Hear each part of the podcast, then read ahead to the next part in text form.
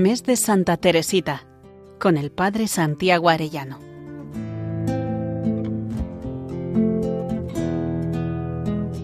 En el nombre del Padre, del Hijo y del Espíritu Santo. Amén. Día cuarto del mes de Santa Teresita del Niño Jesús, preparándonos para el acto de ofrenda al amor misericordioso. Vamos a ver la segunda etapa de la vida de Santa Teresita, de 1877 a 1886, desde la muerte de su madre hasta que Paulina marcha al convento.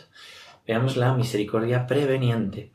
A diferencia de la primera etapa de la vida de Santa Teresita, de la que guarda recuerdos muy felices, esta segunda etapa que comenzamos en este cuarto día y continuaremos detallando en días posteriores, es una de las más difíciles de Santa Teresita, debida principalmente a la muerte de su madre, cuando ella era aún muy pequeña, que le provocó un cambio total de su carácter. Su alegría constante es transformada en una inmensa tristeza y en una extremada sensibilidad, tal como ella expresaba, lloraba por haber llorado.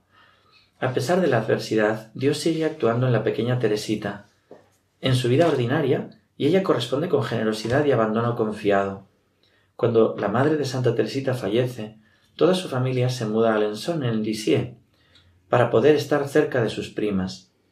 Santa Teresita admite que la pérdida de su madre fue la etapa más dolorosa de toda su vida en el que hay un cambio en su temperamento.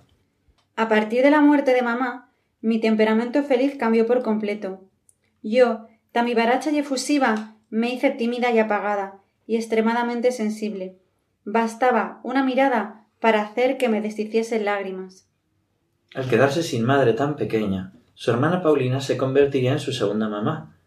Pero su hermana tendría que abandonar su hogar al entrar en el Carmelo. Para Santa Teresita fue un duro golpe. Ella misma lo relata así. Entré en el segundo periodo de mi existencia, el más doloroso de los tres, sobre todo a partir de la entrada en el Carmelo, de la que yo había escogido para que fuese mi segunda mamá. Su sufrimiento, además de producir en ella un cambio en su carácter, le afecta en las relaciones sociales, siendo una niña muy tímida, fuera del ambiente familiar. Cuando es llevada a estudiar a la abadía de Notre-Dame-du-Pré, Nuestra Señora del Prado, en Lisieux, tiene dificultades para entablar amistades con sus compañeras, y es por ello que cuando su hermana Celina termina los estudios, Teresita no regresa a la abadía para no estar sola. Su estancia en la abadía también le resulta muy dolorosa por las predicaciones que tenía que escuchar, y es que el capellán de allí, el padre Domín, aunque propagaba la devoción al Sagrado Corazón, atemorizaba a las niñas hablándoles del pecado y del infierno. Esto le hizo sufrir mucho a Santa Teresita, provocándole en ella muchos escrúpulos. Si bien es cierto que los años en los que permanece estudiando en la abadía de las benedictinas son difíciles, la amistad de Dios con Santa Teresita sigue creciendo y sin darse cuenta lleva una profunda vida de oración. Pero prefería ir a sentarme sola en la hierba florida. Entonces mis pensamientos se hacían muy profundos, y sin saber lo que era meditar, mi alma se abismaba en una verdadera oración.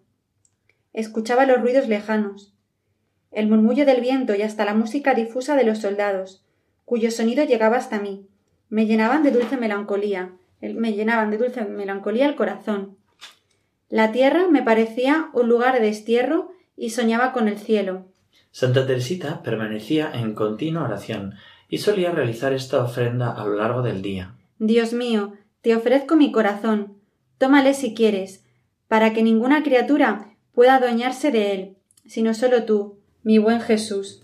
Así expresa ella cuánto amaba a Dios cuando rezaba con esta oración breve y sencilla, pero llena de un hondísimo amor. Amaba mucho a Dios y le ofrecía con frecuencia mi corazón, sirviéndome de la breve fórmula que mamá me había enseñado. En la madurez de su vida, Santa Teresita agradece la providencia de Dios al permitir todas estas situaciones para librarla de las ataduras del mundo. Dios me concedió la gracia de no conocer el mundo, a no ser justo para despreciarlo y alejarme de él. Podría decir que durante mi estancia en Alessón fue cuando hice mi presentación en sociedad.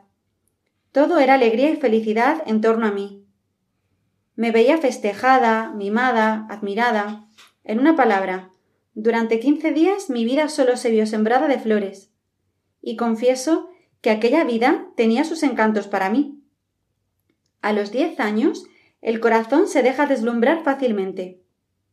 Por eso considero como una gracia muy grande el no haberme quedado en Alexón. Los amigos que teníamos allí eran demasiado mundanos y compaginaban demasiado las alegrías de la tierra con el servicio de Dios. No pensaban lo bastante en la muerte, y sin embargo la muerte ha venido ya a visitar a un gran número de personas a las que yo conocí, jóvenes, ricas y felices. Cada evidencia de su vida, donde he experimentado dolor y sufrimiento, han sido gracias en las que está la mano de Dios preveniente y que forma parte de su espiritualidad. Supongamos que el hijo de un doctor muy competente encuentra en su camino una piedra que le hace caer y que en la caída se rompe un miembro. Su padre acude enseguida, lo levanta con amor y cura sus heridas, valiéndose para ello de todos los recursos de su ciencia. Y pronto su hijo, completamente curado, le demuestra su gratitud. ¿Qué duda cabe de que ese hijo le sobran motivos para amar a su padre? Pero voy a hacer otra suposición. El padre, sabiendo que en el camino de su hijo hay una piedra, se apresura a ir antes que él y la retira, sin que nadie lo vea. Ciertamente que el hijo, objeto de la ternura previsora de su padre, sí desconoce la desgracia de que su padre lo ha librado. No le manifestará su gratitud y le amará menos que si lo hubiese curado. Pero si llega a saber el peligro del que acaba de librarse, ¿no lo amará todavía mucho más? Pues bien, yo soy esa hija. Pidámosle al Señor que nos regale el vivir agradecidos por todo aquello malo de lo que nos ha librado y concluyamos con esta oración. Santísima Trinidad, Padre, Hijo y Espíritu Santo, yo os agradezco todos los favores, todas las gracias con que habéis enriquecido el alma de Teresita del Niño Jesús durante los veinticuatro años que pasó en la tierra, y por los méritos de tan querida santa, te pido que me concedas la gracia de poder ser una de esas almas pequeñas por las que ella pidió, viviendo esa entrega eficaz, perfecta y absoluta de mi persona a tu amor misericordioso. Amén. Gloria al Padre, al Hijo y al Espíritu Santo, como era en el principio, ahora y siempre, por los siglos de los siglos. Amén. Santa Teresita del Niño Jesús, Madre de innumerables almas, ruega por nosotros. Que Dios os bendiga a todos y hasta mañana, si Dios quiere. Mes de Santa Teresita, con el Padre Santiago Arellano.